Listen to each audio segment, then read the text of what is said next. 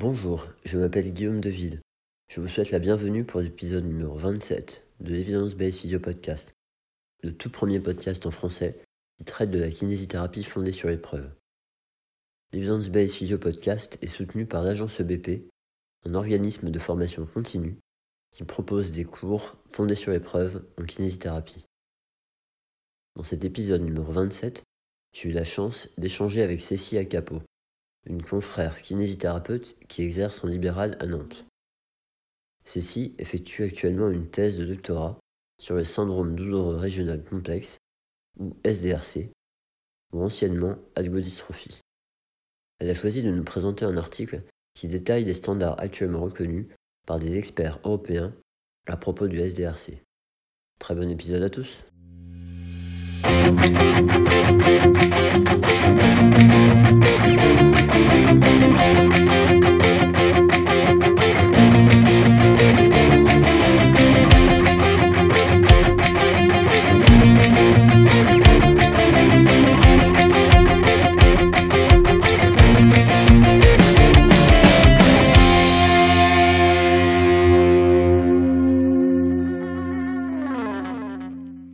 Bonjour à tous, aujourd'hui j'ai la chance d'être avec euh, Cécile Acapo. Bonjour Cécile. Bonjour. Comment tu vas? Ça va super. Ouais. Ouais, en forme. Il fait, euh, il fait quel temps à Nantes, là, chez toi? Il fait pas beau, euh, mais doux, ouais, mais il fait pas. Moi, ça va. Un temps un peu de retour, quoi. Bon. Tranquille. Bon, c'est pas, c'est pas trop dur, alors, euh, de ma part, de se retenir enfermé cet après-midi, enfin, au début d'après-midi, quoi. Non, non. Bon, je passe euh, devant l'ordinateur euh, le jeudi, euh, j'ai l'habitude. D'accord, ok. Ok. Euh, alors, est-ce que tu veux bien te, te présenter euh, aux auditeurs, s'il te plaît? Alors, je suis kiné depuis 2009, euh, diplômée du CERF, et ensuite je suis partie un peu à l'université. J'ai fait un master de bioméca tout de suite en sortant. Euh, quelques années de pause, et j'ai fait un master à l'UPMC à Paris 6 euh, de recherche clinique en réadaptation. Et après ça, j'ai commencé, je déménage à Nantes et, euh, et là je suis en cours de thèse avec euh, Julien Mézard qui est le médecin euh, chef euh, du CETD de Nantes euh, sur le SDRT, sur le syndrome douloureux régional complexe. Donc, voilà, là pour mon cursus comme ça. Et sinon je suis quand même, euh, je travaille en libéral dans un cabinet euh, avec des Mackenzistes, euh, mes collègues chéris, euh, dans le centre de Nantes. D'accord. Tu, euh, au niveau de ta semaine, euh, grossièrement, ça s'organise comment entre le libéral, la thèse, tout ça? Euh, bah, c'est quatre jours au cabinet, un jour à la maison pour travailler sur ma thèse pour l'instant, puis un petit peu le week-end quand même. Et puis quand je serai euh, sur la partie inclusion, euh, recherche clinique, euh, je vais devoir sûrement prendre plus de temps sur le cabinet. Ouais. Mais voilà, pour l'instant, ça serait parti comme ça. D'accord. Et euh, alors, euh, j'ai entendu que tu bossais avec des Mackenzistes, donc euh, dire Mhm. bonjour à, à Jonathan et à Karl. Ouais.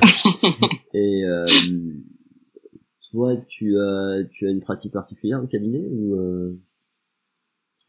Euh, bah, musculo-squelettique, euh, douleurs persistantes, c'est ça que je préfère. Euh, je fais de la rééducation périnéale aussi. C'est hyper, hyper intéressant. Euh, voilà, en gros, c'est ça. Je suis formée en thérapie manuelle, je suis formée en Mackenzie aussi. Euh, donc je mélange un petit peu de tout ça. D'accord, ok, parfait. Merci. Euh, alors, aujourd'hui, euh, bah, est-ce que tu veux bien nous présenter l'article que tu as choisi pour l'épisode d'aujourd'hui? Mais on a choisi un article euh, de standard pour euh, le diagnostic et euh, la, la prise en charge euh, du syndrome douloureux régional complexe. Donc euh, l'algo, hein, mais on va dire SBRC pour prendre l'habitude. Euh, et c'est un article qui a été fait par la European Pain Federation Task Force. Donc il, a, il est sorti en 2019 dans le European Journal of Pain et il est en accès libre. Ok. Donc tu vas aller le voir. Euh, donc c'est des standards pour le pour le diagnostic. C'est pas exactement des recommandations. Ils ont essayé de, de faire des standards euh, sous forme de- d'impératifs. C'est des must do. Euh, après c'est sur un, un ils se sont réunis entre experts, euh, entre potes, hein, ils se connaissent tous. Hein. Hum. Et puis on en connaît aussi. Il y a le français Serge Perrault qui fait, partie de la task force. Et il y a notre Mosley qui est très bien connu des Français et qu'on aime tous, euh, qui fait aussi partie de, de cette liste d'experts. Donc ils se sont réunis, euh, ils ont fait plusieurs euh, journées et puis ils ont sorti cette liste de euh, de critères vraiment de standards à suivre pour le SDRC. Et c'est pour ça que je trouvais ça intéressant, et c'est européen. C'est pas euh, des guidelines, des recommandations par pays ou par euh, centre. euh, c'est là vraiment européen. Ils gardent cette, étiquette-là. Il n'y a pas tous les pays qui sont représentés, mais quand même pas mal. Il y a des grands experts, des grands noms dans le FRC qui font partie de ça. Et on a, ils, disent bien que c'est pas figé, hein. Euh, c'est euh, des, des standards à suivre. Là maintenant, c'est pas figé, mais pour l'instant, c'est ce qu'on peut, ce sur quoi ils peuvent se mettre d'accord. Ok. Hum. C'est un, c'est une sorte de. Moi, j'ai une question à te poser juste par rapport. donc effectivement, il y a, il y a plein de pays différents. Ça, ça ressort Hum. bien. Euh, Est-ce que tu as une idée si les, les personnes impliquées sont, euh, si c'est pluridisciplinaire en fait Tu vois, est-ce que alors, Mosley il est, il est physio, mais après Ouais. les autres je les connais pas du tout. J'espère que c'est pas une question piège. mais- Non, non, il y a des physios, il y a des rhumatos, euh, mais c'est principalement ça. Euh, les algologues, en fait, dans ce milieu, les médecins, c'est, il y a des médecins, algo et rhumatos, et sinon des physios. Euh, Candida McCabe, je crois qu'elle est infirmière. D'accord, ok. Bon, bah, Ouais. ça, ça c'est assez Ouais. intéressant. Ouais. Ouais. C'est un point fort du truc quand même, parce que je, enfin, j'avais pas réussi à le retrouver dans l'article et je me posais cette question-là. Ok. Euh, alors du coup, ben, ça, donc c'est des standards, pas des recommandations, Mm. des standards de bonne pratique, et tu dis c'est des must-do, donc ça veut dire que euh, en fait ils se sont mis d'accord pas sur des détails, mais sur euh, vraiment ce qui était le plus important, quoi, la base. C'est ça. De, euh, pour euh, avoir la meilleure pratique, euh, la meilleure prise en charge possible à, à cette date pour un. D'accord. Donc, C'est un, c'est une sorte d'accord entre experts, mais, euh, mais bon, enfin, basé sur la littérature quand même. Voilà. Ils sont pris en compte que euh, bah, tous, ces, tous ces personnes sont vraiment au courant de la littérature et aussi ce sont des chercheurs. Ils sont tous euh, dans des centres euh, à- et ils voient plus ou moins hein, des patients, Oui. Euh, mais ils sont tous, euh, ils écrivent tous euh, et ils contribuent tous à la littérature. Ils la connaissent et ils l'écrivent. Ouais. Bah, de toute façon, à chaque fois qu'ils mentionnent certaines techniques qu'ils ont décidé de pas retenir, quand ils le justifient, ils mettent des références biblio. donc C'est pas, c'est pas juste un, un avis d'expert où euh, chacun dit ce qu'il aime faire et puis euh, tout le monde se met Ouais, c'est d'accord en faisant des compromis. Quoi. C'est quand même. Et ce qui est intéressant aussi, c'est que justement, ils sont pas tous d'accord. Et euh, en connaissant un petit peu la littérature, quand ils disent bon, on n'est pas arrivé à l'accord sur ce sujet-là et, euh, et il reste ce point euh, qui est pas clair, eh ben, on sait un petit peu qui est derrière ça, quoi. Qui C'est a vrai. voté quoi. Ouais. D'accord. Tout le monde soit d'accord. Ok, parfait. Euh, alors, bah, est-ce que tu veux nous dire un petit peu comment ils ont organisé leur, euh, leur article? Donc il est organisé, il y a euh, bah, une intro qui résume un petit peu euh, le SDRC, qu'est-ce que c'est, euh, un petit peu euh, d'épidémio, mais après sur chaque standard, ils les ont classés entre euh, le diagnostic et, le traitement. Ils vont dire, il y a une phrase simple qui résume le standard vraiment, et ensuite un petit peu sur les, les choses qui n'y sont pas d'accord ou les choses qui sont un peu discutées. Euh, et c'est ça qui enrichit aussi, au lieu de faire juste une liste de il faut faire ça, ça enrichit un petit peu le débat où, où on en est en ce moment D'accord. là-dessus. C'est pas si clair que ça. Toujours pas clair. Bah. Bah, à la limite, c'est un, c'est un espèce de point maintenant, mais Mm. je, je pense qu'il le mentionne bien à la fin que c'est certainement pas un truc définitif, quoi. Ah. C'est un état des lieux euh, ponctuel et, mais bon, après, c'est comme pas mal de travaux de recherche, euh, ça, ça met en évidence, euh, bah, là où il faut continuer à chercher, quoi. Ouais. Même si c'est pas un travail de recherche, ça, mais, Ok, ça marche. Euh, alors, est-ce que, bah, au niveau de la méthode, on en a un peu parlé? Tu veux dire des choses euh, plus précises? Non, c'était c'est à peu près comme euh, tous les accords d'experts euh, en plusieurs tours et avec euh, avec des votes et il faut que ça soit unanime pour pour la définition des standards. Ouais. Ok. Donc nous on peut tout de suite passer au résultat et, et alors ils ont développé 17 standards. Mm-hmm. Et qui, qui répartit en 8 huit catégories on va dire de de, de soins. Euh, vas-y, je te, je te laisse euh, parcourir un peu ça. Ok. Donc, on peut commencer par euh, les standards qui concernent le diagnostic. Ouais. Donc, le diagnostic, il dit bien que les critères dits de Budapest doivent être utilisés. Euh, ils ont donc il y a plusieurs façons de, de diagnostiquer le SDRC qui a été utilisé au cours du temps. Et là, ce sont les derniers critères qui datent de 2010, euh, qui ont été euh, euh, acceptés et publiés par l'IASP, l'Association internationale de l'étude de la douleur. Donc, dit de Budapest, on les retrouve partout, hein, et c'est assez facile à utiliser. Donc là, il rajoute une couche là-dessus, ce sont bien les critères de Budapest qui doivent être utilisés à l'heure actuelle pour le diagnostic. Et le deuxième standard, c'est qu'il n'y a pas besoin d'autres examens, d'autres tests pour ce diagnostic-là. Maintenant, à l'exception d'exclure d'autres euh, pathologies. Mais c'est bien ça. Dans le, dans le critère de Budapest, euh, il y a un item qui dit que c'est vraiment un diagnostic d'exclusion, le SBRC, et donc, il faut être sûr de ne pas passer à côté euh, d'un diagnostic différentiel, euh, d'une petite fracture pas euh, repérée, ou euh, d'un syndrome d'éloge, enfin, de toute autre pathologie, euh, avant de pouvoir diagnostiquer le SRC. Ouais, c'est en fait, alors dans cet article-là, il y a pas mal de box, figures et, et tableaux. Ouais. ouais. et et donc, ouais, ils reprennent les, enfin, on navigue pas mal entre le texte et les, bon, comme dans pas mal d'articles, mais, euh, et ils reprennent, hein, ça, l'histoire du, la figure 1, c'est justement sur euh, des critères diagnostiques euh, de Budapest. Il y a, y a un truc qui mentionne, là, euh, c'est que la, la, sensibilité de ces critères est super élevée, genre euh, 0,99, et la spécificité à 0,68, alors c'est quand même pas mal. Mais moi, la question que je me posais, c'était, enfin, est-ce que tu as une idée du gold standard en fait? comment ils ont pu définir ce truc-là? Encore une fois, hein, si, si, si, j'espère que c'est pas une question piège, mais c'est juste la curiosité.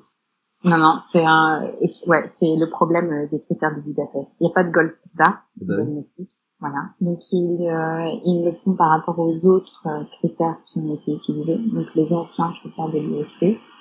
Euh, et d'autres euh, et tous les autres les critères qui ont été utilisés euh, avec euh, des noms euh, différents.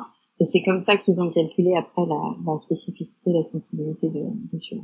D'accord, ils sont basés là-dessus. Hein, ouais. Mm. Clairement, c'est pas c'est pas des critères basés sur des examens d'imagerie ou autre. Hein. Ce qu'on a dit, le deuxième standard, c'est que on, on s'appuie pas là-dessus pour poser un diagnostic. Ouais. Il y a, il y a, tant que j'y suis, il y avait un autre truc moi, dans, qui est lié au diagnostic. Dans l'intro, la première phrase, ils disent que euh, euh SDRC, c'est un, un, problème douloureux euh, post-traumatique. Mm. Alors quand j'ai vu post-traumatique, j'ai souligné en me disant... Euh, alors, du coup, moi, ce que je comprends par ça, mais tu vas me dire après, c'est que ça suit forcément un trauma ou une chirurgie? SDRC Ouais. Ouais, bah, tu vois, ça, c'était pas clair dans ma tête, ça. Ouais. Ouais. Euh, il faut qu'il y ait eu un trauma, euh, qu'il y ait eu une histoire de trauma et qui a commencé le début des symptômes. Mais ça peut être un trauma des parties molles. Ça peut être une chute, euh, ça peut être une scogne. J'ai une patiente, elle s'est euh, coincée le bras euh, dans une porte et ça a commencé comme ça. Okay. Donc, on garde quand même un petit pool de patients, euh, disent autour de 5% de patients où on retrouve pas de traces de trauma. Et c'est des cas euh, inhabituels, vraiment rares de SDRT. Donc c'est du rare sur une pathologie rare. Donc, vraiment ça, euh, voilà. Moi, moi j'ai j'ai pas rencontré de patients qui me disent pas, oui, bah oui, je me suis cognée, je suis tombée, ou alors j'ai eu une grosse chirurgie sur un gros AVP et ça, ça a commencé comme ça. Ok, on est d'accord, c'est un trauma physique. Hein. Ouais. Ouais, c'est pas un trauma psychologique ou autre. Non. Mais c'est, enfin, honnêtement, des des ERC, moi ça fait quand même quelques temps que j'en ai pas vu, mais, mais j'en ai vu à des périodes de ma carrière. Euh, et je suis incapable de me rappeler si euh, ouais si ce critère-là j'y avais été attentif mais bon. Toi toi t'as l'expérience et tu vois ça m'a ça m'a vraiment posé des questions parce que dans ma tête ça c'était pas clair en fait. Il fallait un trauma au départ ouais. Ça faisait partie des critères de diagnostic le fait qu'il y ait eu un trauma de départ. Ouais, ils ont retiré ça parce que ça fait partie de la maladie. C'est pas un critère euh, spécifique aux personne. Mais euh, dans l'histoire de la maladie il faut qu'on remonte à ça. Ouais, ouais ok important de, de vérifier ça à l'interrogatoire. Ouais. Et euh, ok. Le bah, juste juste rapidement, euh, peut-être les critères de Budapest, on peut les donner vite fait parce qu'il n'y en a pas non plus 36 000. Ouais. Ça peut, ça peut aider les gens qui n'ont pas accès au, papier ou qui, qui lisent pas bien l'anglais. Ah, mais ça a été fait en français. Ah, mince, Il y en a en français, disponible. Ah, bon, ben, ah non, pas dans cet article-là, mais on peut les retrouver en français. Bon, euh... ben, faudrait que je mette un lien, euh, dans le podcast, là. Ok, je te donnerai un lien. C'est gentil, ouais. Tu, tu veux bien nous les parcourir, euh, rapidement? Ouais. Donc, il faut que le patient ait une douleur continue, euh, disproportionnée. Et ça, c'est, ben voilà, c'est le premier et le premier gros symptôme dans la SDRC, c'est la douleur. Donc, continue et disproportionnée. Et il faut que le patient euh, ne puisse pas euh, expliquer ses symptômes d'une autre façon. Donc ça, c'est une autre façon de dire qu'on a exclu toutes les autres. Et ensuite, on a une catégorie de signes et de symptômes. Euh, et on peut venir cocher pour que ça soit plus clair. Et si le patient a un certain nombre de signes, un certain nombre de symptômes, là, on peut être sûr, sûr que ce soit un SDFC. Donc, il faut que le patient il ait de l'allodynie ou de l'hyperalgésie. Donc, soit qu'il ait mal, l'allodynie, je rappelle, c'est euh, avoir mal sur un toucher léger, sur un stimulus qui est pas censé créer de la douleur. Typiquement, c'est les patients qui supportent pas un, un drap sur leur membre ou qu'on les touche, ou une hyperalgésie, ou qui est des signes vasomoteurs, donc des changements de température ou des changements de couleur de la peau. Et ça peut changer aussi euh, dans la journée et sans mentation. Et ça, ils, nous le disent euh, vraiment très facilement. Bah, ma main, elle était bleue euh, il y a encore deux heures, où elle passe du bleu foncé au bleu clair. Enfin, donc bleu ou rouge, mais qu'il y ait des changements de, de couleur et changements de température, et qu'il y ait au moins un degré de différence. Et on est d'accord, ça c'est un signe, c'est pas un symptôme. Alors, on coche euh, en signe, soit on l'observe au moment de, de, de l'examen clinique, ou soit c'est le patient qui nous le rapporte. Qui le rapporte, ouais. En fait, ouais, ok. je te dis ça parce que j'ai vu une patiente hier qui me disait que sa jambe était gonflée, son genou était gonflé, etc. Ouais. Quand on fait des mesures, il est pas gonflé, mais elle, elle le perçoit gonflé, tu vois. Ok, tu retiens ça, on en reparle après. Peut-être que ta patiente, elle a des petits troubles de la perception du corps, et ça, elle m'intéresse. je pense, je pense. Et j'en ai parlé, et ça l'a pas mal rassuré de comprendre ce qui se passait, en fait. Mais euh, ouais, non, clairement. Mais c'est pour ça que je te dis, en fait, est-ce que c'est un signe que nous, on est censé voir, ou est-ce que c'est un symptôme seulement que le patient rapporte, mais qu'il est le seul à percevoir, en fait? Alors là, c'est autre chose. Mais euh, si le patient il te dit que son pied, son genou, il a été gonflé, euh, mais que là en ce moment il n'est pas gonflé, ben, c'est un symptôme et tu le coches. Et ça fait partie du diagnostic. Voilà. Si elle te dit là il est gonflé, vous voyez pas, et que non en fait euh, objectivement il n'est pas gonflé, là ça donne des, des indices qu'il y a peut-être des troubles de perception du corps. Et ça fait pas partie des critères. Moi j'aimerais bien. Ouais, on verra dans quelques minutes. D'accord. Ça fait pas partie des critères. D'accord. Donc sur les critères, c'est euh, de l'œdème, des changements dans la, la transpiration, de la symétrie en tout cas. Et puis au niveau moteur, euh, des, de la raideur, de la faiblesse ou des tremblements. Euh, ça, ça fait aussi partie des signes et des symptômes. Une fois qu'on a fait tout ça, ben, avec cette sensibilité, cette spécificité, on peut être quasi sûr qu'on soit en présence d'un SDRC. D'accord. Merci pour ces infos. Donc euh, sur le, le, diagnostic, les deux standards, on en a parlé. Ouais. Après là, ça évoque la question de euh, mais mon patient euh, quand il sort juste d'une fracture, euh, bah, il coche tout ça quoi. Ah, okay. Ouais. Mais presque, pas tout à fait. Des fois, il manque quand même. Mais on a on a de la de la faiblesse et de la raideur, mais en quelques jours, quelques semaines, ça évolue bien quand on sort d'une fracture. Donc ce diagnostic, euh, quand est-ce qu'on le pose? Est-ce qu'on le pose tout de suite après l'ablation d'un plaque, par exemple? Ça n'a pas beaucoup de sens. Hmm. Est-ce qu'on le pose euh, trois mois après, quatre mois après? Voilà. C'est peut-être un problème aussi parce que à un moment donné, il mentionne que si c'est pris tôt, a priori, c'est ça a plus de chances d'évoluer favorablement. Ouais. Ouais. Et ça, ça, je voilà, je pose des questions aux experts. Euh, et moi, par rapport aux patients aussi que j'ai vus, avec des collègues, on en discute c'est un peu compliqué des fois de savoir quand poser. Il y a des pays qui disent qu'il faut diagnostiquer à deux mois de l'événement traumatique, d'autres disent quatre mois. Et euh, on voit tous euh, au cabinet des patients euh, après un trauma à deux mois, euh, c'est pas c'est pas encore ça quoi. Et puis ça dépend du trauma. Hmm. Donc il faut diagnostiquer tôt, mais en même temps surdiagnostiquer et enclencher des, des grosses prises en charge des fois. bah, voilà ça serait il y a peut-être un équilibre à trouver et ça c'est pas encore résolu. C'est pas évident. Les experts ils se sont pas mis d'accord. Ils se sont pas mis d'accord, mais ça peut être un peu ça. Moi j'ai moi j'ai souvenir d'un patient euh, qui a eu une fracture de cheville, genre tu sais une malléole, un truc pas pas déplacé, plâtre. Il sort du truc et en fait il était raide, euh, il avait les pieds gonflés parce qu'il s'en servait pas. Euh, il avait pareil, euh, tu voyais qu'il y avait des poids etc. Enfin, enfin il y avait des modifications un peu comme ça. Ouais, mais il avait pas il avait pas une douleur continue, par exemple, tu vois, il n'y avait pas ce critère-là. Mhm. Sauf que lui, il avait été voir sur Internet, il était tombé sur cette, ce possible diagnostic, et du coup, il voulait pas bouger, quoi. Ah, ça avait, et ça avait été, mais j'avais fini par lui dire, alors à l'époque, euh, j'étais moins attentif à ma communication, je pense, mais j'ai fini par lui dire, vous savez, si vous continuez à pas avoir bougé, vous allez vous faire votre, votre algo, comme si c'est le mot qu'il avait trouvé sur Internet. Ouais. Et ça m'avait vraiment, vraiment mis en difficulté, en fait. Ouais. Bah là déjà il n'a pas le premier critère qui est essentiel, c'est une douleur continue disproportionnée. Donc là t'es sûr. J'en ai reçu aussi des patients. Hein. Oui, euh, mon médecin voudrait euh, savoir si j'ai vraiment une algo. Bah la première question, est-ce que vous avez mal? Non. Bon, ben voilà. vous avez juste une euh, fracture un petit peu plus longue ou vous cicatrisez un peu plus. Ça prend plus de temps que quelqu'un d'autre.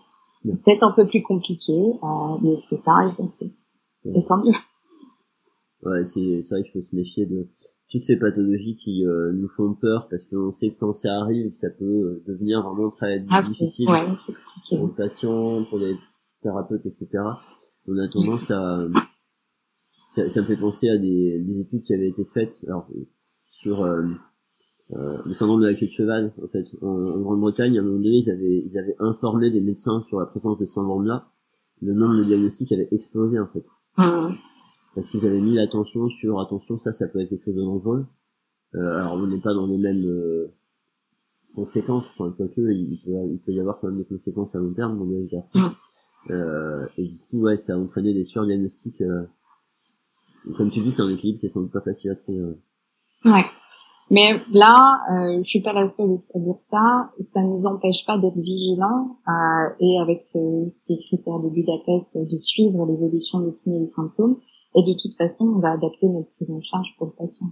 Ouais. Donc, qu'on soit avec un diagnostic vraiment posé ou en suspens ou en suspecte, eh ben, on va adapter notre prise en charge et rien ne nous empêche d'utiliser, euh, dans ces cas-là, c'est juste un peu plus compliqué que la normale, les outils qu'on utiliserait pour un, un SBRC qui est diagnostiqué. Oui, ce sera pas délétère de toute manière. Voilà. C'est pareil, je sais pas si c'est à ce moment-là, mais il, parle aussi des patients qui euh, ont eu tous les symptômes au début, et mhm. puis on, les voit à un moment où ils les ont plus. Euh, alors il y en a un ou deux qui sont plus là, et donc du coup, ben, euh, est-ce qu'ils sont encore catégorisés comme SDRC ou pas? Enfin, il peut y avoir cette difficulté-là aussi, ouais. Ouais, ça c'est débattu. Mm. Ouais, ouais mm. ça marche. Ils sont pas mis d'accord. Non. ah, ça serait bien qu'ils soient d'accord sur tout, mais non. Non, ce flou là, c'est aussi ça qui est euh, vachement intéressant. Et qui en fait pas une pathologie isolée, mais euh, c'est euh, ces prises en charge post-traumatiques euh, qui peuvent être très compliquées. Ça peut aller tout seul et puis ça peut être très compliqué. Et ben, je, je trouve que euh, parler du SDRC, ça, ça parle de tous ces patients-là. Ouais, ouais. Oui, parce que comme tu disais, tu peux, euh, tu peux utiliser des techniques, même si c'est pas forcément un SDRC affirmé, des techniques qu'on utilise pour le SDRC qui vont aider un patient qui a certains signes, certains symptômes Mmh, ouais. Les tout aussi bien. Ouais. Ouais. ouais. ça reste. Euh... Ouais, ouais. Puis bah, contrairement à ce que pas mal de gens pensent, notamment avec la recherche quantitative, euh, on essaie de, de, se rapprocher, de découvrir un peu ce qui est un peu plus vrai que faux, mais on trouve pas la vérité, donc c'est un peu normal à un moment donné qu'il reste des débats. Ah bah oui. Ah, ça serait moins intéressant. ça marche. Euh, ok, ça on a vu pour diagnostic. Je te laisse, je te laisse enchaîner. Ouais. Euh, donc les standards après concernent euh, la prise en charge. Euh, et donc ce qui est intéressant, c'est aussi quelle est notre place dans cette prise en charge. Donc ils disent que euh, si c'est un, un cas de SDRC plutôt moyen, mild euh, pas sévère, plutôt moyen, on peut le, le prendre en charge en libéral. Quoi. Ouais. Donc, euh, si il faudrait quand même être un peu euh, avoir euh, l'éducation, avoir des connaissances euh, sur le FRC, voilà. Mais il n'y a pas besoin de référer à un spécialiste. Ouais, il y a, mm. faut une formation de base, on va dire. Et voilà. puis euh, être être à jour un minimum. Et il y a ces patients-là, ils peuvent parfaitement être suivis en libéral. Ouais, entre leur médecin généraliste et euh, leur kiné, euh, la prise en charge est, est suffisante. Ouais. Maintenant, s'il n'y a pas eu de changement dans les symptômes, il parle de deux mois après le début du traitement, donc soit euh, améliorer la fonction ou réduction de la douleur, là, il faudrait référer à un spécialiste. Donc en France, quand tu parles de spécialistes, euh, de soins spécialisés, je pense à rhumato, algologue, euh, mais peut-être pas tout de suite centre euh, d'évaluation de traitement de la douleur. Ouais. Parce que si effectivement ça, ça ne fonctionne pas, et euh, pour un petit groupe de patients qui répondent pas suffisamment à ces traitements-là, là ils disent de référer à un super specialized care. Et en France, je suppose que ça fait référence au CETD, au centre antibiotique.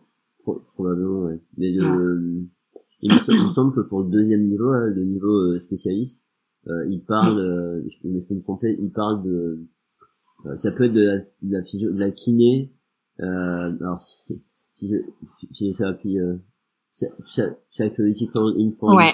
Ouais, ouais. C'est kiné euh, avec des bases en des techniques en, psycho, en psychologie quoi en fait, des outils. Euh, qui sont ouverts et qui euh, sont attentifs euh, à toute la prise en charge psychologique. Ouais, bah peut-être, enfin ouais. pour parler peut-être un peu plus clairement, ça peut être des, des kinés qui ont fait des formations euh, aux thérapies cognitives comportementales, thérapie d'acceptation engagement, enfin tous ces tous ces champs-là, des gens qui sont formés à ça, à l'aise avec ça, qui pratiquent régulièrement. Peut-être que ça peut être voilà, des kinés libéraux, euh, ces spécialistes-là. Mm. Et après le super spécialiste, et euh, pour faire rentrer un peu plus le multidisciplinaire peut-être, mais je, je suis pas bien sûr en fait. Euh, bah, pour moi, ça, ça veut dire qu'il faut qu'il y ait une prise en charge avec euh, plus d'experts euh, et euh, pouvoir euh, avoir une multitude de d'interventions. Donc, et, à, et, chez nous, c'est dans les centres antibiotiques. Oui, c'est ça. C'est difficile à coordonner en vue, en fait, ces soins-là. Ouais. Et parfois, c'est difficile à coordonner dans les centres antidouleurs aussi, mais c'est un autre débat. ouais. Mais, euh, finalement, quand on, en, même en centre de rééduc, euh, pour avoir appelé un centre de rééduc hier, euh, ils sont plutôt euh, alertes sur le SDRC. Donc oui. si euh, un patient appelle en disant bah voilà j'ai une fibromyalgie, je voudrais une prise en charge, bon ben il y a un délai d'un an. Ouais. Euh, et si euh, il, y a, il m'appelle en disant euh, j'ai un SDRC, et ben là, là le, le, délai il se réduit à deux trois mois.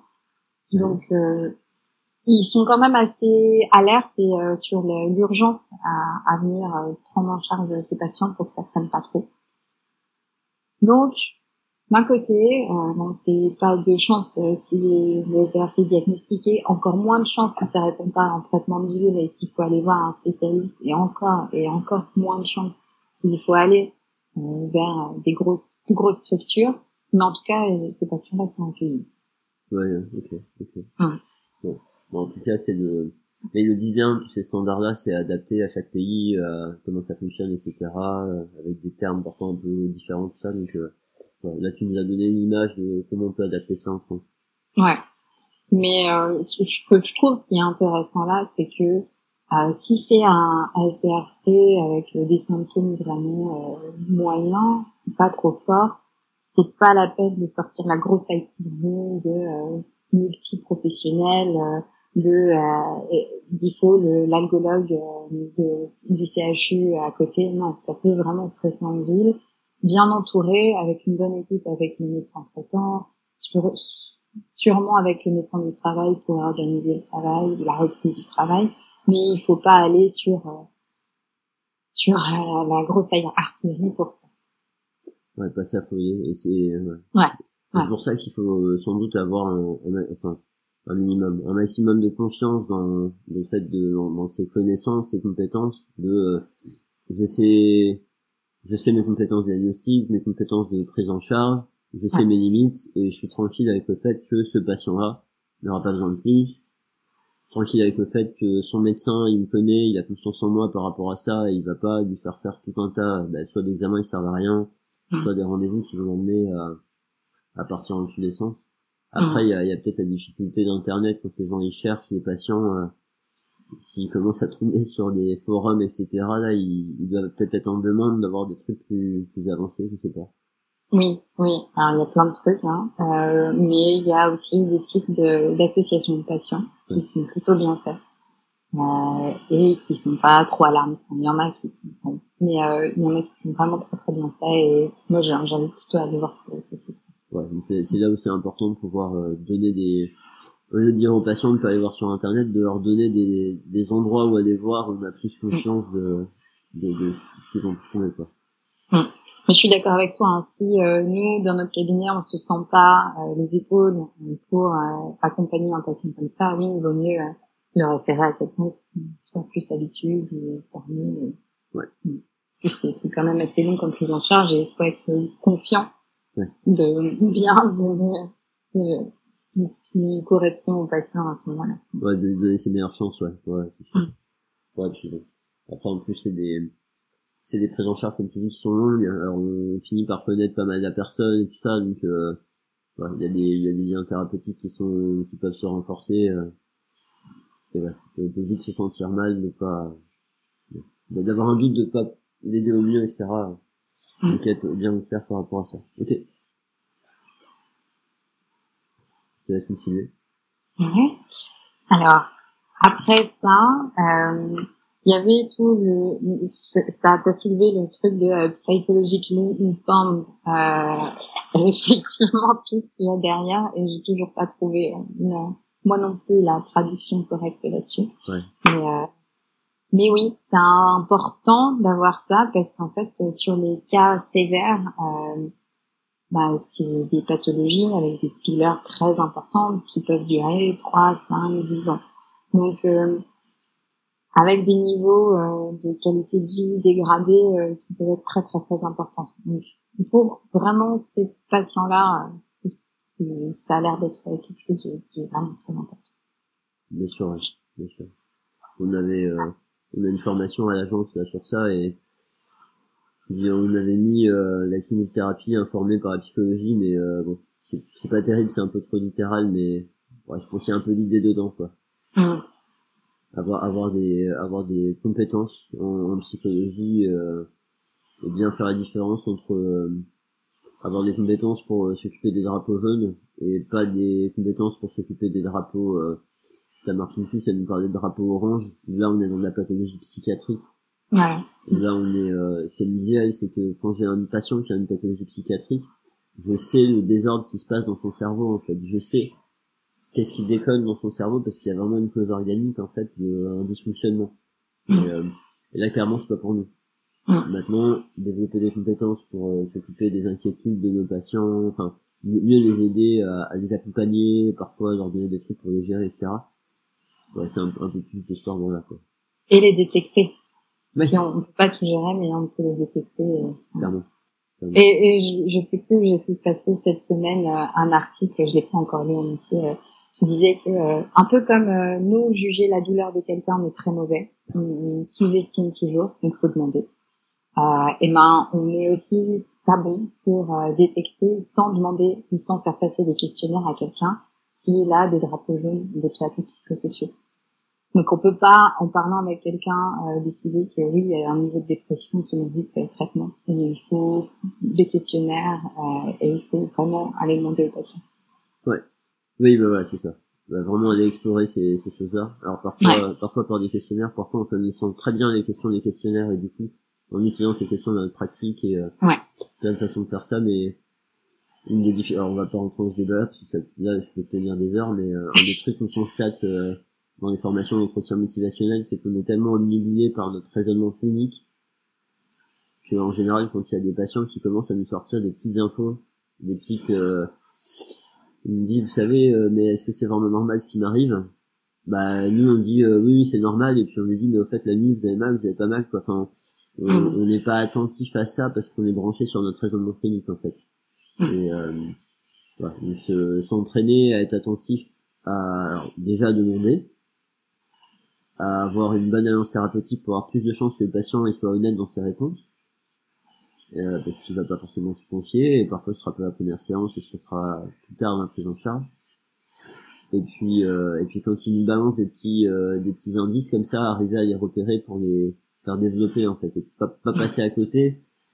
Alors c'est toujours pareil, c'est l'histoire de la boîte de Pandore, parfois on n'ose pas trop l'ouvrir parce qu'on sait pas ce qui va sortir, ah, on sait pas si on va être capable de gérer ce qui va sortir.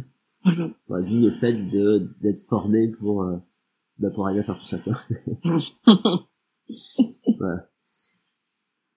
Ok, alors euh, le standard suivant, euh, et ça qui est intéressant, c'est qu'ils n'ont pas écrit de standard sur la, la prévention.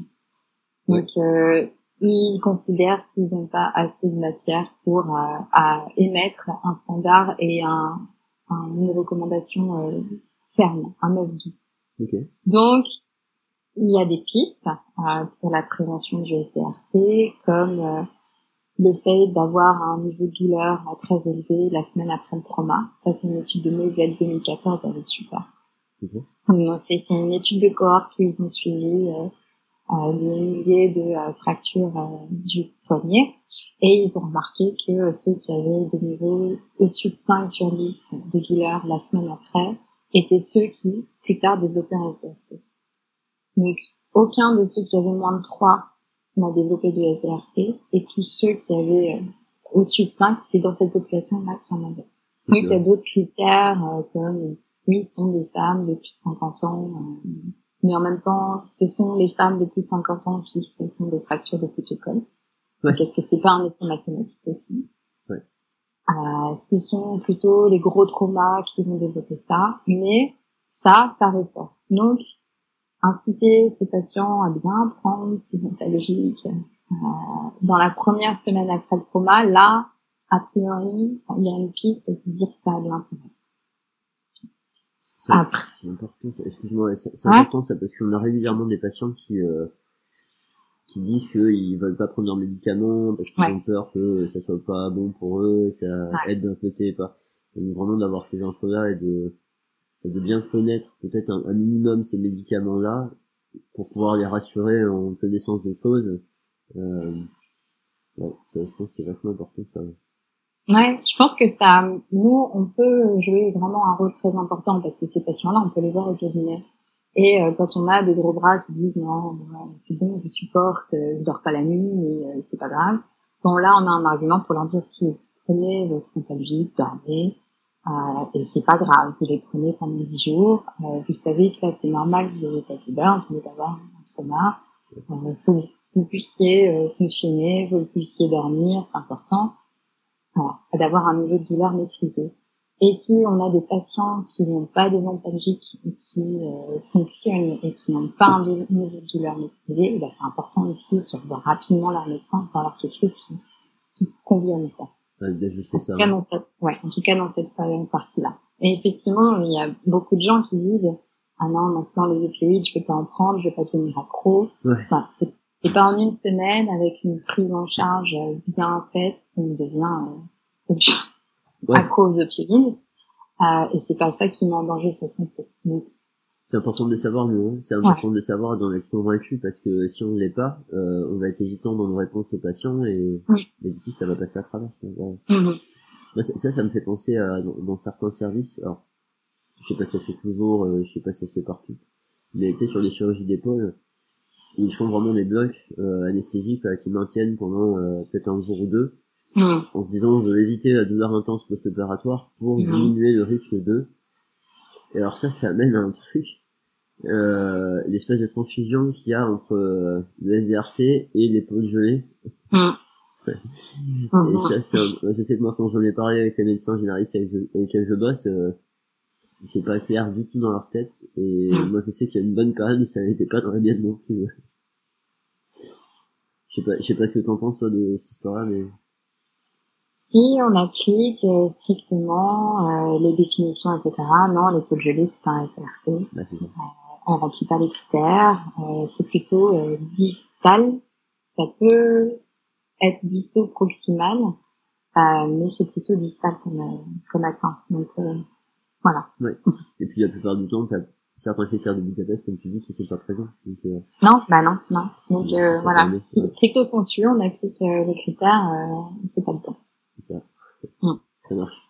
ça marche, ça marche. Ok. Il donc, n'empêche euh, qu'on peut faire plein de choses. Hein. euh, voilà, on peut, on peut euh, utiliser des techniques de l'un, de l'autre, euh, Oui. mais, euh, mais on va pas parler de pelvis. Oui, c'est ça. Ouais. Ça marche. Ok, donc prévention, il n'y a pas de standard défini. Quoi.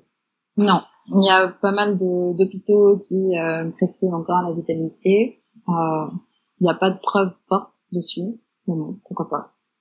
La vitamine C, ça serait pour son action, euh, mince comme les crèmes là, euh, antioxydantes. Ah, ok. Ouais, et qui euh, faciliterait pour euh, baisser la réponse inflammatoire qui est très élevée. ok. Donc euh, pourquoi pas? En tout cas, ça fait pas de mal hein, de faire une chose de vitamine C. Mais il y a, Et tu vois, il moi, y a pas de preuve. je, pensais que c'était en lien avec euh, ce que j'ai appris à l'école il y a bien longtemps, où euh, la radio, tu vois, une déminéralisation typique, gna gna gna. Et du coup, vitamine C pour arriver à... Ah non, c'était vitamine D même, je crois. Ouais, pas de la ça, vitamine D, Je train de réaliser. On a mélangé dans les vitamines. Mm. Mais ouais, il y, a- y a une période où c'était ça, je sais pas s'ils le font toujours, mais... De donner des, faire des cures de vitamine D, je sais pas s'il y a de l'ostéoporose, euh, oui, ça fait partie du traitement, mais sinon, je, j'ai pas connaissance de ça. Bah, de toute façon, si on part du principe qu'on on se base pas sur des imageries pour poser un diagnostic, ça, Non. ça amènera jamais à ce traitement-là. Euh, Non, et puis euh, effectivement, il n'y a pas de déminéralisation spécifique au SDRC. Non. Euh, sur une image, même de scintigraphie, on peut pas faire la différence entre un trauma ancien et un SDRC. Oui, c'est ça. Et- Voilà. Ou une déminéralisation due à l'immobilisation. Voilà, voilà, c'est ça. C'est pas spécifique. hein. C'est pas la peine. ça marche, ça marche.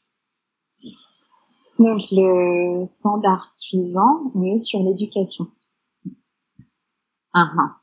Donc, ils disent que les patients et leurs proches doivent recevoir de l'information et de l'éducation le plus tôt après le diagnostic sur le SDRC, sur ses causes, sur son histoire naturelle, sur les signes et symptômes en incluant les troubles de la perception du corps, euh, sur les options de traitement et sur euh, le pronostic.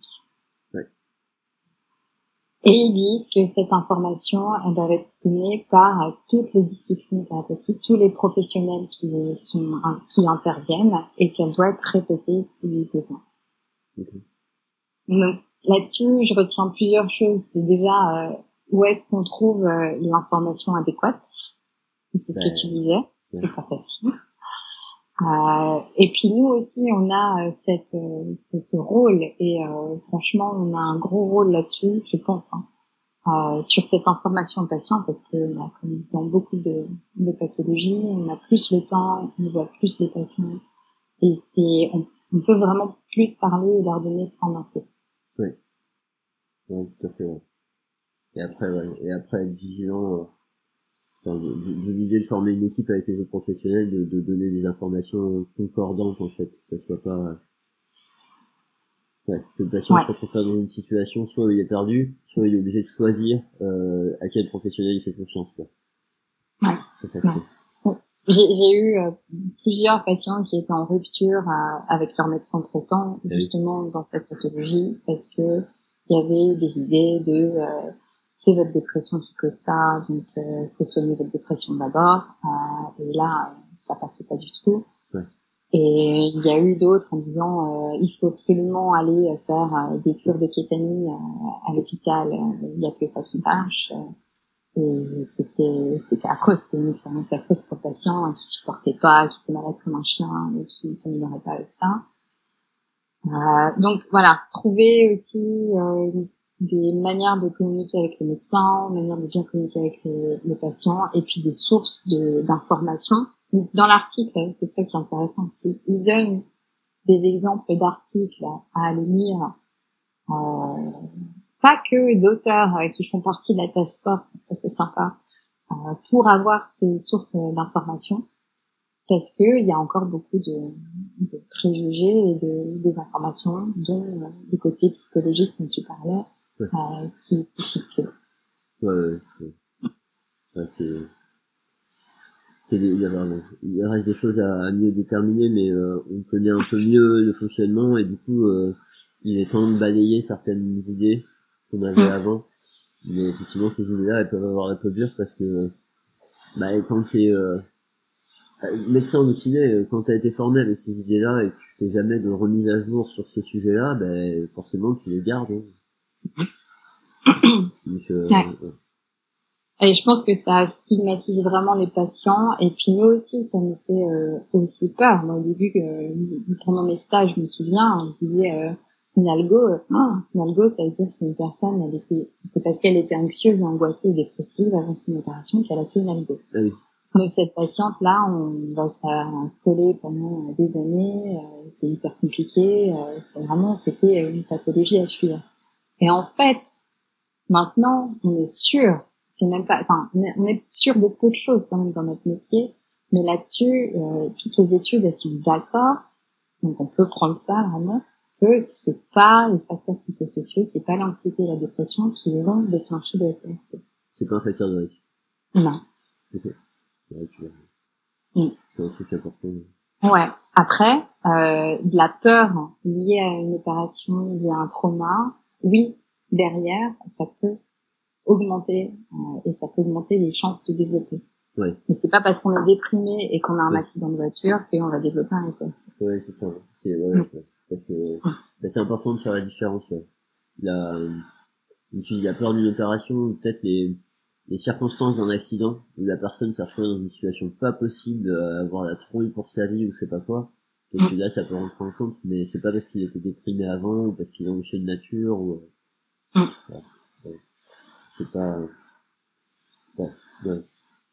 Donc là aussi, nous, on peut euh, rassurer les patients, leur donner des infos et, euh, et surveiller ça. Euh, on a notre rôle à jouer là-dessus. Et puis aussi leur dire que euh, bah, c'est normal qu'ils maintenant euh, qu'ils soient déprimés parce que ça fait déjà six mois qu'ils ont mal tout le temps, que leur main passe du violet au rouge foncé euh, en deux heures, qui peuvent pas bouger, qu'ils ont peur pour leur emploi, qu'ils qu'ils soient déprimés, c'est une réaction normale.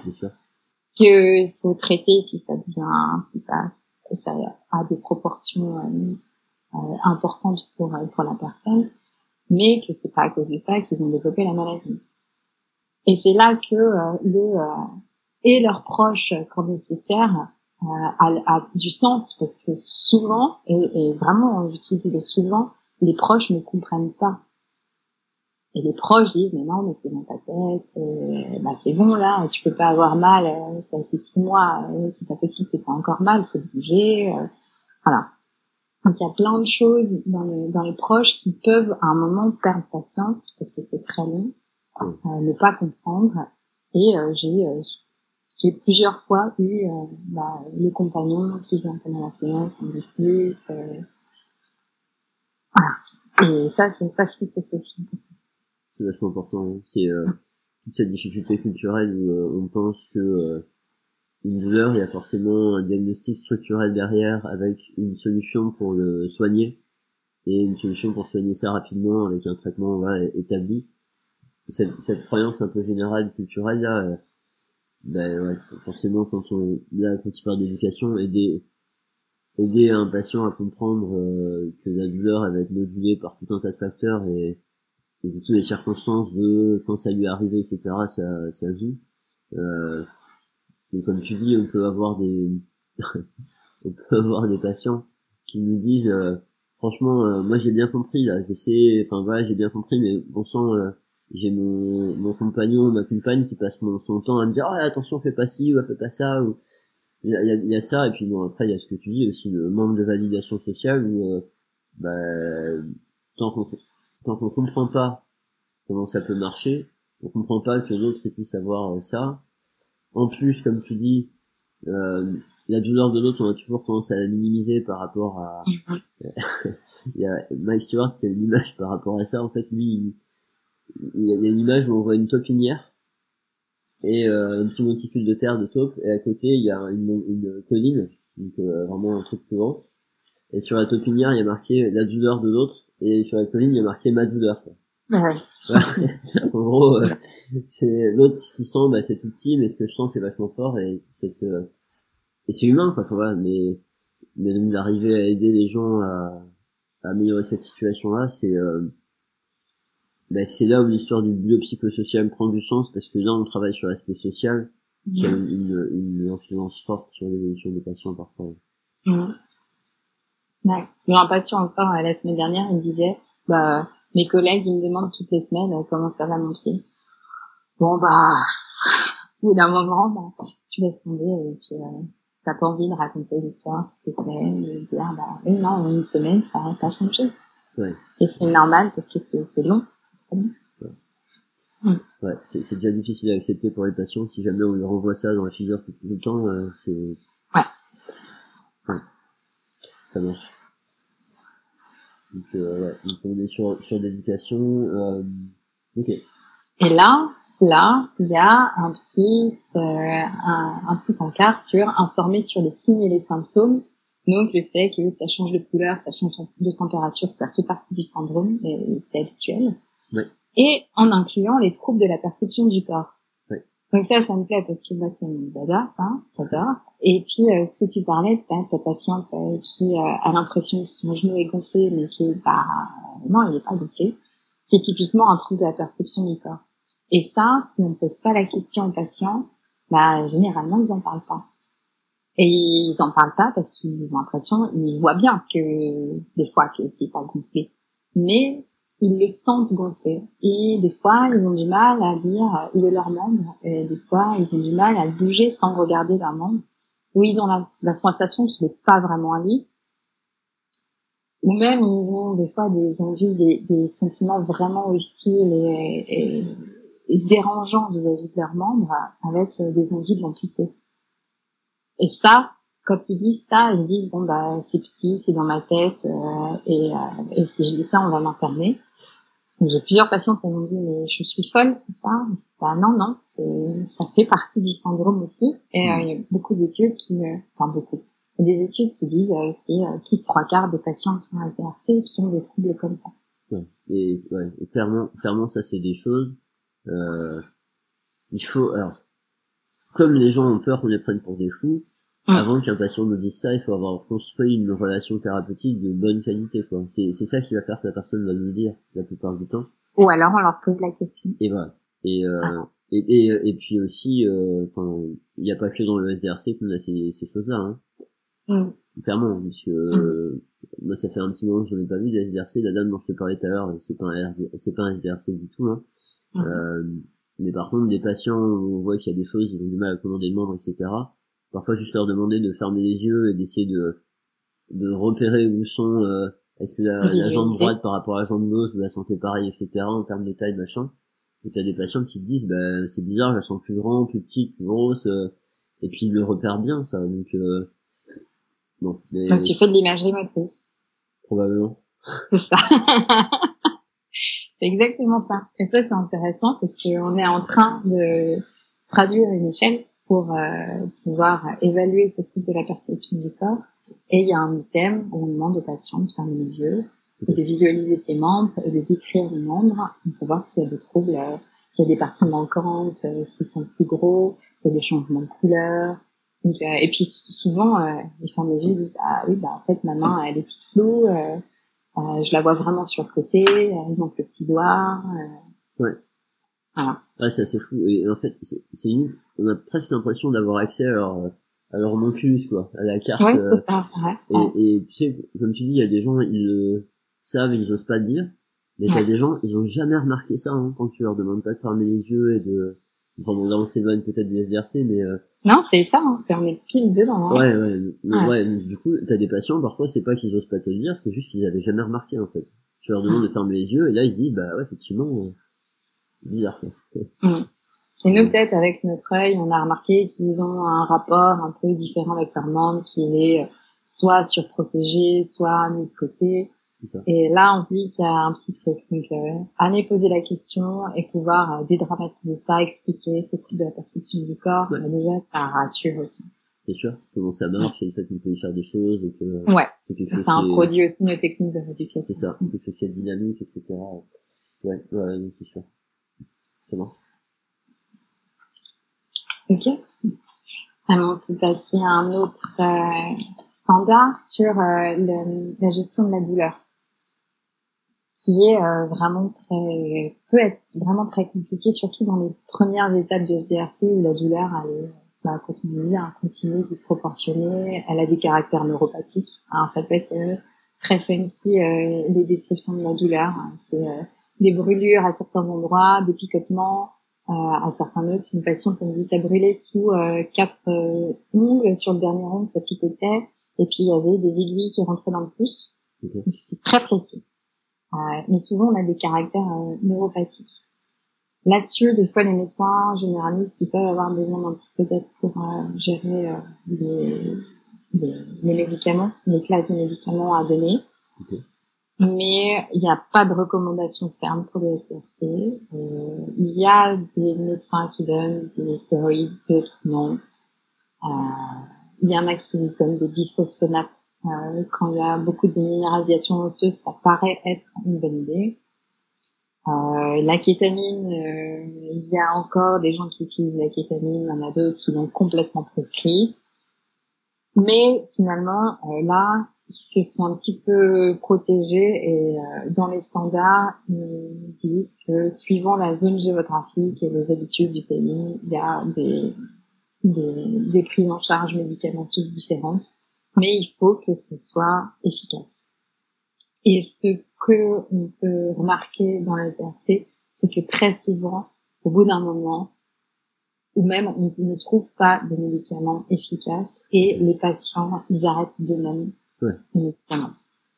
Parce qu'il y a tellement d'effets secondaires, euh, de concentration, de troubles. Enfin, des patients qui peuvent plus interagir avec leur famille à table euh, parce qu'ils sont complètement dans les vapes et qui peuvent plus se lever le matin pour amener leurs enfants à l'école.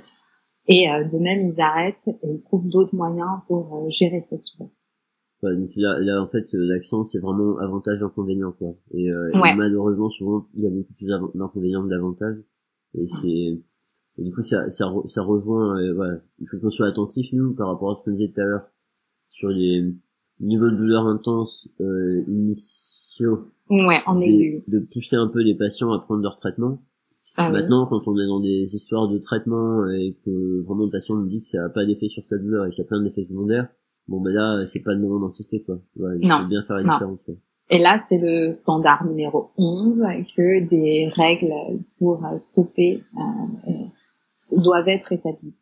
Ouais. Donc vraiment, c'est quelque chose à prendre en compte et il faut pas pousser, pousser les patients à poursuivre sur le long cours la prise en charge antalgique euh, parce que ça peut ne pas être efficace dans les patients.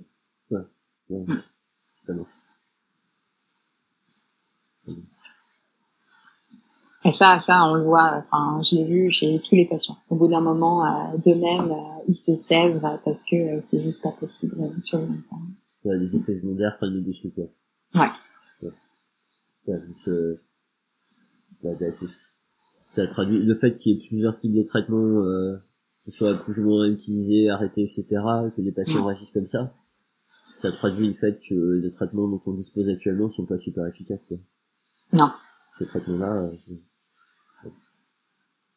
Bon, bon, après, après, bon, de, de, j'en sais rien, mais on est probablement d'essayer avec les patients et de voir, il y a peut-être des patients pour qui ça marche, peut-être ça marche pendant un certain temps, donc ça veut pas forcément dire qu'il faut dire aux patients que de toute façon ça sert à rien et que c'est pas la peine de se lancer là-dedans.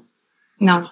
Euh, en général, ce qu'on trouve, c'est qu'ils gardent quand même certains médicaments qui fonctionnent, et donc dans des périodes qui peuvent être euh, un peu plus difficiles pour euh, bien dormir ou pour euh, passer une bonne journée, ils peuvent utiliser ça ponctuellement.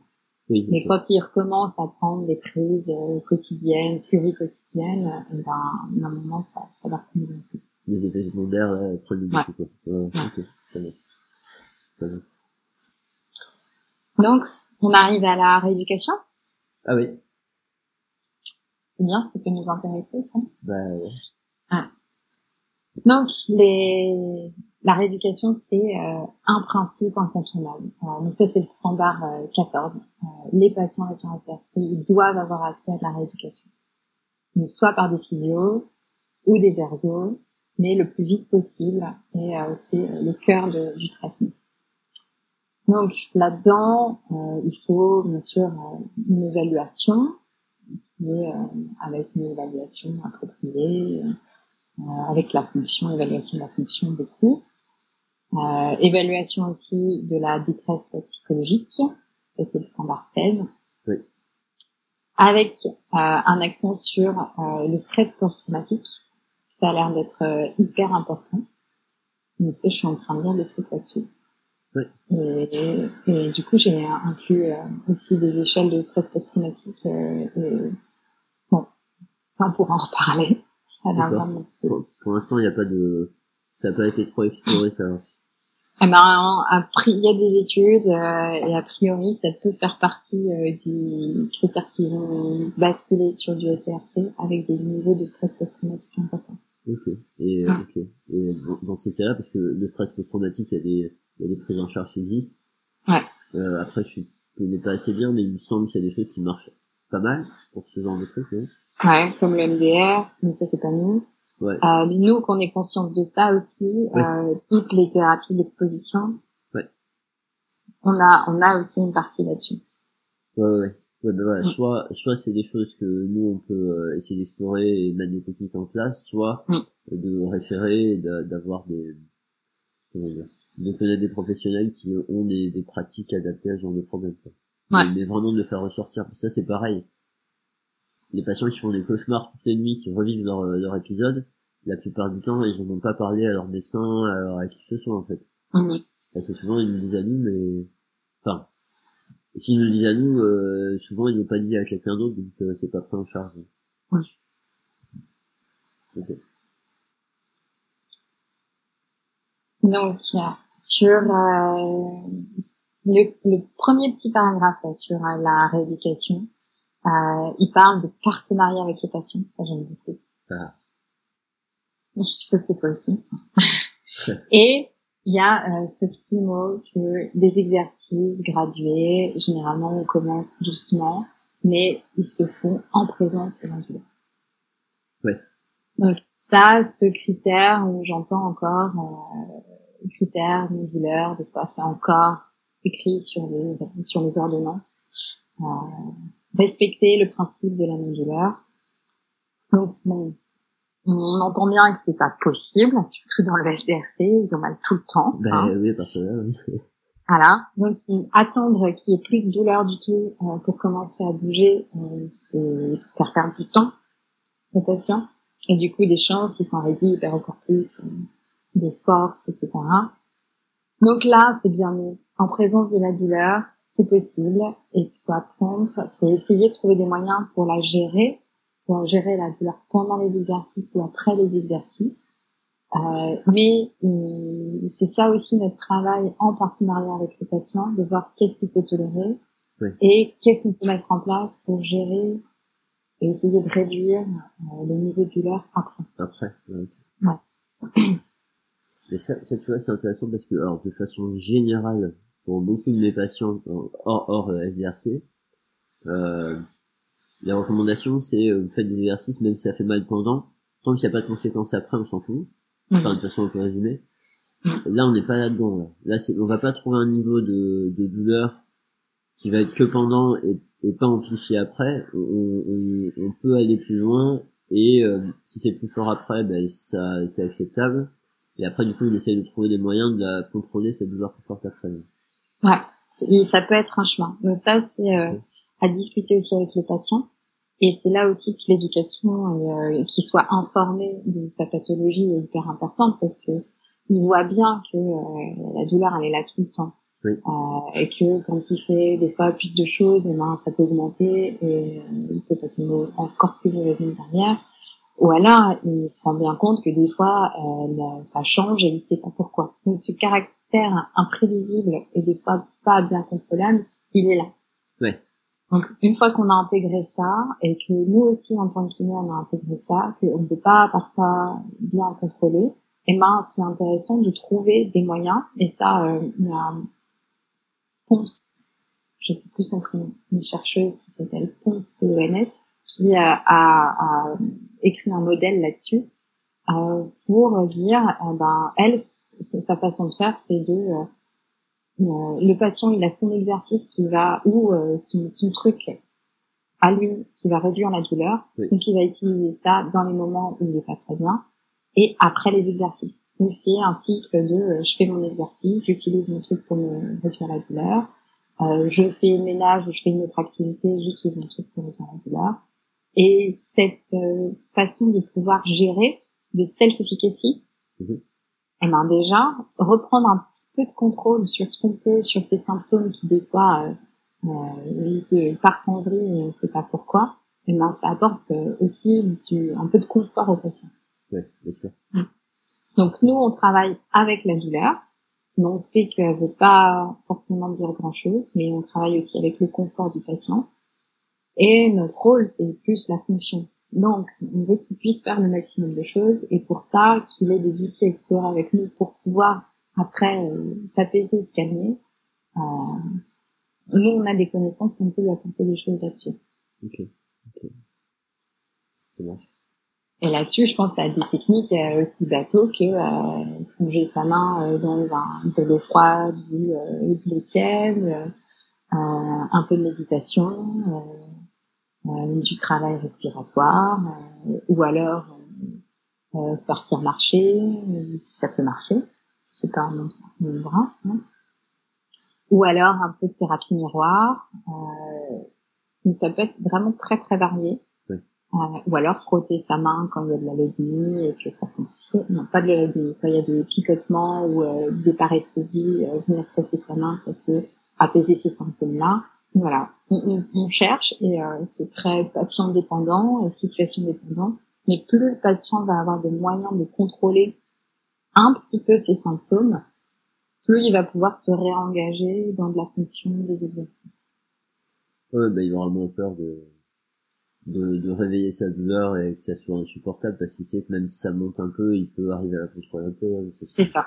Ça, c'est les techniques de, de, modulation de symptômes, ça donne du contrôle aux patients et, et, ça les aide à reprendre de la fonction parce que euh, au lieu de euh, ça vient, alors ça vient et je sais pas pourquoi. Alors, bon après on peut aider les patients à comprendre pourquoi dans certains cas, mais là dans la c'est pas forcément. Et euh, là, ça, bah, là ça peut être ça vient, je sais pas pourquoi, mais par contre quand ça vient, euh, si je suis dans une situation où c'est vraiment pas le moment, bah, je peux peut-être avoir des astuces justement pour contrôler et prendre euh, accepter d'aller dans ces situations-là. En fait, c'est euh, concrètement, euh, je sais pas pourquoi je pense à ça, mais c'est pas exercer, mais c'est dans la logique. J'avais une patiente moi qui euh, voulait aller à une espèce de fête, euh, une sorte de de fête dans un petit village où tu sais t'as plein de stands, des trucs comme ça, etc. Il y avait tout le temps avec son mari, c'était important pour elle. mais elle avait des douleurs, elle avait peur d'y aller. Et l'idée c'était, bah, elle a un médicament qui l'a soulagée. Bah, l'idée c'était le médicament, elle l'a pris dans son sac, elle y est allée, elle n'a pas eu besoin, mais le fait d'avoir le médicament dans le sac a fait qu'elle y est allée. Autrement, elle n'y serait mhm. pas allée, quoi. Donc un peu, euh, voilà, les, les aider, ils savent qu'ils ont un truc et ça va faire qu'ils vont faire des choses importantes pour eux et que le problème a moins d'impact sur leur vie. Et là, on rentre dans un cercle vertueux, en fait. C'est bien ça. bah oui, encore une fois, là, euh, ce principe, euh, c'est pas que pour la PRC. Hein. C'est non, bien sûr, ouais. pas mal de pathologies euh, avec des douleurs persistantes, des douleurs importantes. Oui. voilà.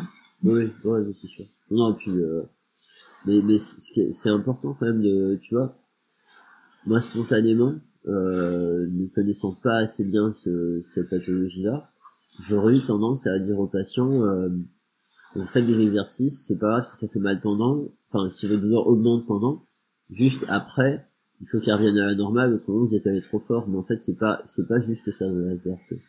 Si on fait ça, on, on donne pas autant de chance aux patients. Et puis même l'inverse, c'est pas parce qu'il va avoir des douleurs plus fortes après qu'on risque de prolonger le problème. Euh, Non, ça va. Parce que ça, ça c'est important quand même. Dans le... Il me semble que dans les épaules gelées en phase chaude, euh, si, ben oui, si on fait des séances trop agressives et qu'on est là-dedans, la phase chaude, on a tendance à la prolonger en fait. Il y, a, il y a des gens qui montré ça, donc euh, c'est encore une différence euh, importante. Ouais. Alors, comme on parle plus de phase chaude, phase froide dans le SRC, oui. Euh, déjà, ça, on peut, on peut éviter la comparaison avec les pots gelée. Oui. Mais hum, je sais plus ce que je veux dire. Mais on, on le, le, la croyance que euh, si euh, si on y a trop de douleur, ça prolonge euh, la durée de la maladie. Euh, J'ai rien retrouvé là-dessus et en, en, discutant avec euh, plusieurs professionnels, euh, bah non, ça a pas d'être le cas. Donc là-dessus, on peut rassurer aussi le patient. C'est euh, son confort, euh, c'est de pouvoir continuer à vivre sans que tout tourne autour de ça, qui va nous emmener à, à réguler cette douleur qui, qui, est présente dans tous ces aspects de la vie et pour qu'ils puissent s'engager à faire plus de choses. Et, c'est comme ça que petit à petit, après, euh, les symptômes ils vont, ils vont s'éteindre, ils vont diminuer et s'éteindre les uns après les autres. Euh, donc cette douleur, faut faire avec. Voilà. Mais maintenant, il y a aussi d'autres, euh, il y a même des, des, thérapies qui ont été développées d'exposition à la douleur où on va chercher un niveau de douleur, où on va euh, pas, euh, comme tu disais, on va pas limiter les exercices. Hein, si vous êtes au milieu de douleur, ben, vous arrêtez. Non, là, on donne un nombre d'exercices, on y va. On ne donne pas une médication avant, on donne pas une médication après. Ça a pas l'air de convenir à tout le monde dans le SDRC, c'est Pain Exposure Therapy, mais il y a certains qui y répondent très bien. Euh, après, j'ai un patient, il répond, répond bien à ça. Quoi. Donc, euh, ça dépend aussi du niveau de fatigue, des trucs à faire, et tout, tout ça. Mais euh, en gérant ça, lui, il peut pousser euh, et il peut monter euh, assez haut en intensité de douleur. Mais derrière aussi, il le gère et il progresse grâce à ça. Et s'il va pas dans la douleur, même dans des niveaux intenses, mais qui comprend et qui gère, eh ben ça, ça touchera pas quoi. Ouais c'est c'est un, un, truc, c'est important de bien arriver à, à aider les patients à comprendre ça et puis de, après de leur laisser le choix. De, voilà. Euh, ouais, ce cas j'ai bien envie de tenter, mais celui-là, non, non, bah, moi, euh, non, ça, je peux pas. Et, mm. euh, et leur, vraiment leur laisser le choix, quoi. C'est pas nous de ouais. imposer, euh, ne serait-ce que d'essayer ou autre. Euh. Ouais. Mais c'est important okay. Avec mes patients, j'ai cette latitude-là, je peux leur proposer, bah, d'aller tranquille, de chercher des choses euh, où on pousse pas trop loin, où ils choisissent les moments, où ils choisissent euh, l'intensité, mais on est toujours dans euh, la fonction des exercices et bouger, toucher, réutiliser son membre. Et puis de patients où là on va sur de l'exposition graduée, mais en poussant sur des niveaux de douleur plus importants. Ok. Tout à. Mais bon, comme après, partout, le principe, c'est exposition graduée. Donc, euh, ça, on sait faire un petit peu. Hein. Ouais. Euh, et là, euh, dans tous les domaines, donc euh, que ce soit des exercices ou de la rééducation euh, sensitive ou sensorimotrice ou même dans les techniques orientées vers le cerveau, comme l'imagerie motrice, tout ça, on va utiliser la gradation, de l'exposition et de l'exposition gratuite. On arrive au dernier, euh, au dernier standard qui parle de euh, pouvoir euh, orienter les patients et qu'ils aient accès à un traitement psychologique si besoin. Oui. Voilà. Mais que c'est important et que il faut euh, screener, regarder euh, si les patients ont besoin de traitement pour anxiété, dépression, tout ça. Et nous, ce qui nous intéresse beaucoup, c'est euh, la peur du mouvement, euh, les comportements d'évitement, de surprotection. Ouais. Et comme on disait tout à l'heure, c'est pas parce que le patient il est déprimé parce qu'il est dans cette situation qu'il faut pas qu'il se fasse traiter sa dépression, quoi. Voilà. il a quand même le droit de travailler dessus. Mmh. Donc la plupart des patients, ils vont, ils vont s'améliorer euh, en une année. Mais ça, c'est euh, trois quarts des patients. Okay. Il y en a euh, 15-20% qui vont développer euh, des, des, cas chroniques. Euh, et ceux-là, c'est peut-être ceux-là qui vont plus avoir besoin de soutien psychologique. Mais quoique, on ne sait pas hein, si un patient a besoin, avant de décider pour lui, on peut peut-être voir avec lui. Bien sûr. Ouais, bien sûr. Bah, encore une fois, hein, c'est proposer des, des, options de traitement et puis euh, que le patient les comprenne bien et qu'il puisse choisir quoi pour lui. Mmh. Et c'est pas parce qu'il fait un choix à un moment donné qu'il peut pas changer d'option enfin plus tard ou ouais. mais c'est ouvert, euh, ouvert tout ça. Mmh. Ça marche. Donc voilà, ça c'est les 17 standards. Donc on a euh, pas débrayé standard par standard, mais on peut retrouver facilement du coup sur internet. Et ils disent bien que il y a des il y a des choses aussi à revoir. Euh, par exemple, euh, ils challenge un peu les critères de Budapest et le diagnostic. Donc euh, il y a beaucoup de discussions à, autour de ça. Euh, mais pour l'instant, c'est la meilleure chose qu'on ait. Et puis ils disent que ça va être revu cinq ans après la publication. Ils s'engagent à revoir régulièrement ces standards au fur et à mesure de l'avancée de la recherche. Au niveau, au niveau recherche, là, c'est assez dynamique sur le sujet. En cinq ans, tu penses qu'il y aura des, il y aura suffisamment, enfin, il y aura suffisamment de choses qui vont sortir qui pourront euh, modifier, enfin, nourrir, modifier ce, ce truc-là? Je pense que oui. Après, sur euh, des, des gros standards sur la prise en charge, euh, non. Mais peut-être que euh, d'ici cinq ans, il y aura plus euh, euh, d'accords au niveau européen sur les traitements médicamenteux, par exemple. Pourquoi pas? Peut-être qu'il y aura de nouvelles études sur la prévention, donc on aura plus. je pense pas. Mais pourquoi pas? Moi, ça m'intéresse. Hein. Mais ah, j'imagine. Avant, ah ouais, avant de le déclarer le SDRC, si on pouvait l'empêcher, ce serait quand même plus simple. Ouais, ce serait pas bien. Ouais. Et puis là, je trouve qui est intéressant aussi dans cet article, c'est qu'il n'y a pas de liste de traitement, de, de techniques. Ça, c'est très ouvert. Ouais. Ça nous laisse euh, ici libre en tant que kiné euh, d'apporter les traitements qu'on veut. Donc il y en a plein hein, des articles sur les traitements. Il y a une revue Cochrane euh, en 2016. Euh, il y a il y a des revues systématiques. Euh, quand on pense à SDRC, on pense thérapie miroir, mais il n'y a pas que ça. Et il y a et ces standards-là, ça laisse la porte ouverte pour pour nous rééducateurs pour rentrer là-dedans. À la fois appliquer, à la fois à étudier et puis à innover aussi quoi. Ouais. Donc ça peut être un peu frustrant à la lecture de ça, on se dit bon bah très bien, mais qu'est-ce que je fais demain avec mes patients Je suis d'accord. Mais en même temps, on peut se dire, euh, bah oui, mon patient, il a une forme modérée de SDRC, donc je suis euh, confiante de, que pour, il a les meilleurs soins à l'heure actuelle, il est, il est au bon endroit. Donc après, pour aller chercher d'autres ressources pour savoir que faire, euh, bah, il y a d'autres articles, il y en a plein euh, qui existent, et on peut aller voir la, la revue Cochrane, par exemple, qui est Bien sûr, comme dans toutes les revues, ça dit à la fin, finalement, il n'y a pas tant de preuves que ça.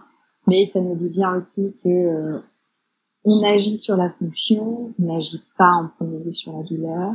Et si on utilise les techniques qu'on connaît, euh, que notre patient répond bien, et qu'on améliore au niveau de la fonction et de sa maîtrise aussi des symptômes, ben on est sur la bonne voie.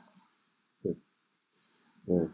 C'est, euh, je te posais cette question par rapport à l'histoire des 5 ans parce que en fonction des sujets qu'on étudie, on voit parfois en 5 ans, il n'y a pas 36 000 articles non plus, et d'autant plus sur des pathologies où la prévalence n'est pas monumentale, même si euh, c'est tellement c'est tellement euh, problématique quand ça arrive que je pense que il y a quand même un peu plus de recherche pour cette raison-là.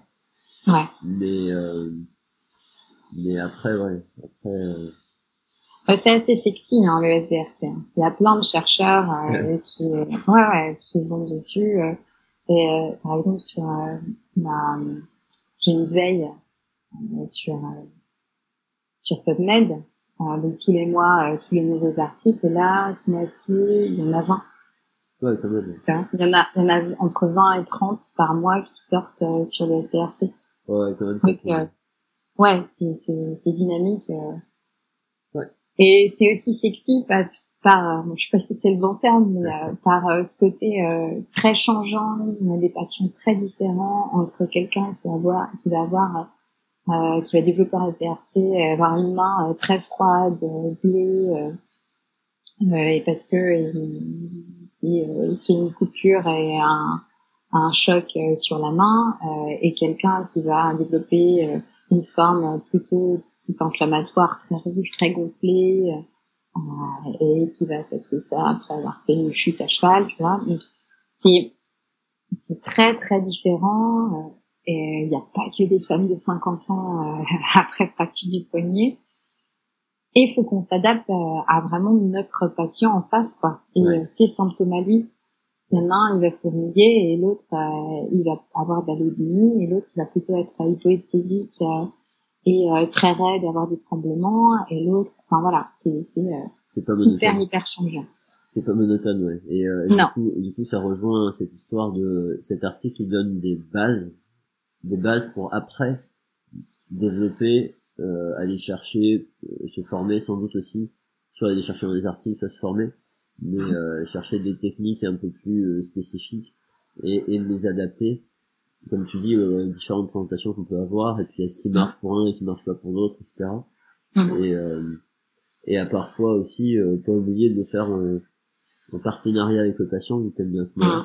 C'est parfois les patients ils font des bons trucs pour eux-mêmes auxquels on n'aurait jamais pensé, donc euh, ouais. voilà, mhm. de, de, pas les brider là-dessus, quoi. J'ai une patiente, elle mettait un gant. Ok. Et ça, ça la plaisait. J'aurais jamais pensé à une, une, contention légère, un contact puisse la plutôt, euh, les patients, ils retirent leurs chaussettes, leurs chaussures, parce qu'il y a cet étau là qui peut être euh, insupportable. Et puis elle, c'était ça. Donc euh, bon, bah je garde ça. Et puis je leur proposé. Ça n'a pas marché encore hein, sur quelqu'un d'autre, mais mais voilà, on apprend beaucoup aussi avec les patients et leur manière de fonctionner. Ouais, d'où l'important de ne pas être trop fermé sur un certain nombre de techniques et euh, dire il faut que ça soit comme ça etc. mais, euh, mais c'est bien effectivement c'est bien d'avoir un comment dire un, un kit minimum pour euh, commencer à proposer des choses et pas se sentir non plus complètement démuni devant un patient euh. ok. Cool. Bah c'est euh, euh, t'as t'as d'autres choses à rajouter par rapport à l'article lui-même? Ben, L'article en lui-même, non. Moi, je, je, dirais que ce serait intéressant pour euh, les gens qui euh, rencontrent un SDRC euh, d'aller jeter un coup d'œil là-dessus et euh, pour savoir si euh, ils sont vraiment dans la bonne situation avec leurs patients. Et s'ils sont pas dans la bonne situation, ben voilà, ils savent qu'il faut référer, demander aussi un peu d'aide autour. Et puis, il y a des, des propositions de lecture aussi d'articles à partir de ça. Et euh, si vous voulez aussi aller voir d'autres articles d'experts, euh, mais vous prenez rien que les trois premiers noms sur les auteurs, ben, vous avez des très belles revues et très bien écrites de Goebbels, de Berkeley, et c'est top ça. Ok, ok. Donc, ça va bien à en savoir plus si, si besoin. Très bien. Bah, merci, merci par rapport à, cet article et puis merci, euh, merci de cette précision et de ton expertise. Euh, alors, habituellement, euh, à la fin de l'émission, l'idée c'est de demander si tu as un truc, euh, un projet en cours, quelque chose dont tu aimerais parler, profiter de, petit moment de carrière. Alors dis-moi. Voilà, et la minute promo. en plus de là, ma thèse que j'espère, finir dans pas trop trop longtemps, sur les troubles de la perception du corps dans la. C'est-à-dire pour ça aussi. Pas trop longtemps, ça fait combien? Ah non, non, ça c'est une mauvaise question, ça. Pardon. Je ne sais pas. J'espère deux semaines. Euh... Ok. Donc ça c'est mon dada et on continue de travailler dessus euh, et on monte euh, une, un e-learning avec euh, Thomas Ozinski que tu connais très bien et grâce à l'agence IDP euh, sur, sur le SDRC. Donc ça, c'est dans les cartons, on vous prépare ça, c'est au chaud. Et puis ça sera 2021. Ouais, ouais, on a la chance, on vous a, on vous a proposé ça et puis on a la chance que vous ayez accepté euh, de monter ce e-learning. Ça, ça va être, euh, ça va être chouette et puis bah du coup, ça va être sans doute l'occasion de d'aller bah, forcément plus loin que ce que ouais. on a dit là. Ouais. Ah, c'est super. C'est un, un, projet qui nous enthousiasme beaucoup. C'est un beau projet, ouais. Super. Donc, euh, on va, voilà. On a, on a pour, euh, pour idée de sortir ça en 2021, c'est ça. Et, et potentiellement d'avoir, euh, euh, une partie donc euh, théorique en ligne et puis après une partie présentielle pour les questions des échanges, la mise en pratique, ouais. ces choses-là. Ouais, la rééducation euh, sensorimotrice, le, bilan euh, sensoriel, et euh, ça, ça peut être vraiment très très sympa de pouvoir euh, toucher le patient aussi. Le SDRC généralement, on peut pas les toucher, ils ont la lodimie, c'est très difficile, euh, très mal, et, et re pouvoir toucher pour le kiné aussi, enfin moi en tout cas, ça, ça me parle beaucoup. Ok, super, super. Non, mais je te remercie beaucoup pour euh, ton temps et puis euh, pour, pour toutes ces infos. Euh, Merci. Est-ce que est-ce que tu as envie de partager autre chose ou euh, ou pas? Bah ouais, mais là déjà c'est pas mal au niveau du temps, non? Ouais ouais. On bah, verra sur deux fois. Ça nous fait deux idées. Ça marche, ça marche. C'est pas c'est pas catastrophique, hein. il y en a qui fait bien pire. ouais, mais il falloir que j'aille à la crèche chercher mon petit. Ça marche, tu t'en sors bien, ouais, on va, on va te, on va te libérer. Merci, merci encore, et puis, euh, et puis, bah, de toute façon, on, on se tient au courant, et, et puis, bah, je te vois dans pas longtemps, en fait, je te vois la semaine prochaine. Ouais, à bientôt, à Nantes. Ouais, voir à Nantes, Ça marche. Bah, bonne fin de journée, et, euh, et puis, bah, on a hâte de, de voir votre e-learning avec, euh, avec Thomas. Ça, ça, ça va bien cool. Mmh. Merci Cécile. Merci. Salut.